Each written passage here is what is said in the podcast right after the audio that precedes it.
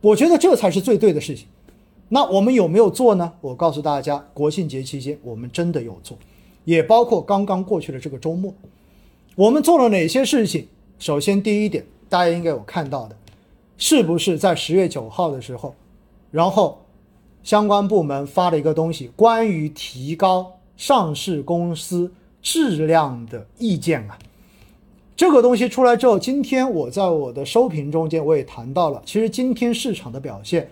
应该说是对于这一个政策性的文件一个非常积极的回应，中间就提到了要在中国的资本市场有效的把制度建得更好，然后的话呢，全面的按步骤的来推行全面的注册制，更好的保护投资者的利益，而且要真正的把上市公司的退出机制建设起来。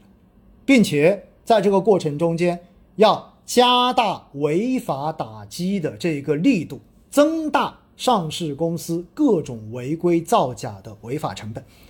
我觉得这个文哈，我们怎么去理解？大家是说，哎，这些东西不是天天讲吗？这有什么特别的吗？我告诉大家不一样，因为这个说出来之后，代表着是官方对于市场的一种表态。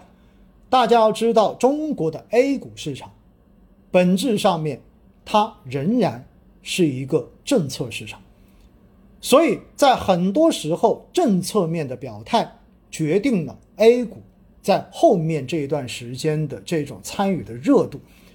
因为只有当高层对资本市场有非常正面的表态，并且提出了相关的具体举措之后，市场参与的各类主体。才会更有信心的去参与市场的投资，他会把心放在肚子里面，而不是觉得有问题。说到这里哈，大家应该有印象，在七月份七月初那一波市场从两呃从两千九飙到三千四的过程中间，我们是不是看到监管机构的话不断的喊话，说我们要的是健康的牛市，不要爆炒，要珍惜局面。而且呢，在那个过程中间，你会发现银保监会开始出面查违规资金流入市场的这些渠道，而证监会开始出面查各种非法配资。所以，我们都看到当时那波市场之所以会被压制下来，也是因为政策面的喊话，告诉大家说不可以炒，不能涨得这么快。于是市场后来果然就下来了。为什么？一方面喊话，一方面通过流动性的控制，通过各种细微处的政策调整，然后导致你的这个市场热度降下来。那现在应该说十月九号的这个稳，十七条举措，大家可以把它理解为叫做国十七条啊。那么这个国十七条出来之后，我自己个人认为，其实会为这一波后面的走势，为这一波的牛市。或者说为这一波的慢牛，真正的奠定一个坚实的政策基础。所以今天市场的这种反应，我觉得很大程度上面是对于十月九号所发布的这个意见的一个积极的反应。那除此之外，今天还有很重要的一点，就是深圳特区成立四十周年的这个庆典。所以的话呢，昨天晚上也出台了。网络上面被评为送给深圳四十岁生日的一个大礼包，那么这个礼包具体有没有很重要的这种实际上的利益所在？我看了一下哈，我认为没有，更多的是一种表态。什样的表态？给深圳更大的权限，把更多的事项的审批决定权下放给深圳，而且。对待未来的这种投资，对待海外的投资者，用更加开放的态度，允许外商在深圳设立金融的这种独资或者是控股的相关的这种机构，并且开始讨论说土地的这种流转方面是否可以进行相应的调整，以及人才的这一种落户方面等等等等。其实这些猛的一看，你会发现没有什么具体的意义，但是。这个文发出来，在昨天，包括在庆典中间，习大大讲话，这些说明什么？说明借着深圳四十周年的这样的一个时机，我们的高层又一次对全球表达了我们继续开放的这一个思路跟坚定不移的路线。我觉得这才是最重要的。我们知道，真正的我们之所以要开放，是希望能够去吸取海外的这些资金，包括他们的先进技术跟先进的这种经济管理经验跟企业管理经验。那现在美国动不动就说是要脱钩，而且希望他的盟友都跟我国脱钩。但说实话，在这样的环境之下，只要我们坚定的开放，不自己把国门关起来，我认为真正的硬脱钩是很难的。并且在这个过程中间，之前的直播我也跟大家说过，我说我觉得川普，我们之所以说川普同志，对不对？我们调侃说他有可能是我们的卧底。为什么？因为一直在身边有你的敌人，拼命的在敲打你，不断的在敲你的弱点，不断的在一边一边打在你的痛处，不断的提醒你说，原来我还有这些地方是我的短板，我还有这些地方需要去补强，我不能够认为我自己已经很牛逼了，我不能认为我自己现在已经天下无敌了，我需要扎扎实实、切切实实的。抛掉任何的幻想，真正的把我的这些短板全部给补起来。我觉得，这就是川普对于我们来说的正面意义，这也是美国对我们的正面意义。刚才哈讲完这一个川普跟拜登的这一个事情之后，我发现有人刷评论，刷评论说什么呢？说，哎，拜登上了之后对中国应该是利好。我跟大家说实话哈，我们多讲一点，拜登上台之后对于。中国来说，对于我国来说，短期来看可能会缓和一些。为什么呢？因为他至少表态说，对于中国的贸易战，对不对？包括对中国的脱钩，从美国企业的利益来考虑的话，它可能会相比川普要更加缓和一点。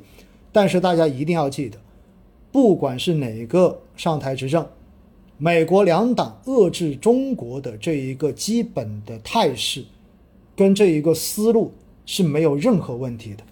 所以大家根本不要认为拜登上去好像我们就可以松一口气，这种幻想根本不要有。而且我也认为高层不会对这种形，不会对拜登上台之后的形势做出任何的错判，因为在过去的这两年已经明显的告诉了我们，我们现在缺的到底是什么？为什么华为能够被人家掐脖子？为什么说出华为要发布 P 四零？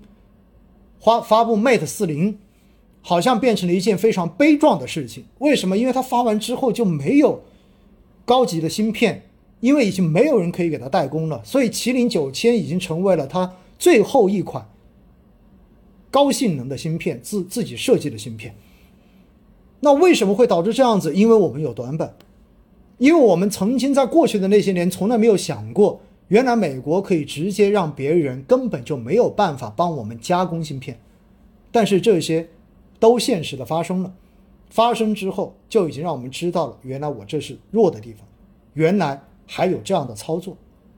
所以在这样的情况之下，我们才会提出来，要以国内大循环为主，国内国际双循环互相促进的新发展格局。各位，你们觉得选择这样的一个路线，真的是我们心甘情愿、最想走的一条路吗？我觉得不是哦，这是被逼出来的，大家同意吗？这真的是被逼出来的，因为我们必须要以国内大循环为主，才能够真正的隔绝海外的这种断供风险给我们的实体经济。尤其是关键行业带来无法挽回的损失跟冲击，所以为了我们的安全，为了我们未来产业链的安全，为了我们这些关键行业的安全，我们必须要以国内大循环为主。所以这就是被逼出来的。那大家觉得逼出来是不是好事情呢？我觉得当然是好事情啊，因为这个事情早发生。一定比晚发生好，总是要来的。我刚才看到有朋友在留言说：“哇，共存共利不好吗？互相互利不好吗？就是互助互利不好吗？”我们是觉得好啊，但是有人觉得不好啊，这是最大的问题。所以大家看到，我们一直都说我们希望合作，包括任正非，包括华为也一直说哇，只要美国同意，我还是会买美国的芯片，还是会跟美国合作。但是呢，那又如何？求是求不出东西来的。只有当我们在这些关键行业上面具备了我们自己真正的核心竞争力，也就意味着你断我的也没办法掐死我这样的局面出现之后，人家才会愿意放开跟你坐下来谈。这个时候，人家才会认为你有跟他谈的价值。所以，我觉得虽然是被逼出来的，但是这是件好事情。所以在这样的情况之下，我们说。国内大循环为主体，国内国际双循环，并不意味着我们要把自己的门关起来，我们的姿态依然是开放。借由深圳四十周年的这个契机，我们再一次向全球重申：我们打开我们自己，我们开放，只要你愿意来合作，我张开双手欢迎。我觉得这就是一种对于外资。可以不断加强对外资吸引力很重要的一个政策的表态。也正是因为如此，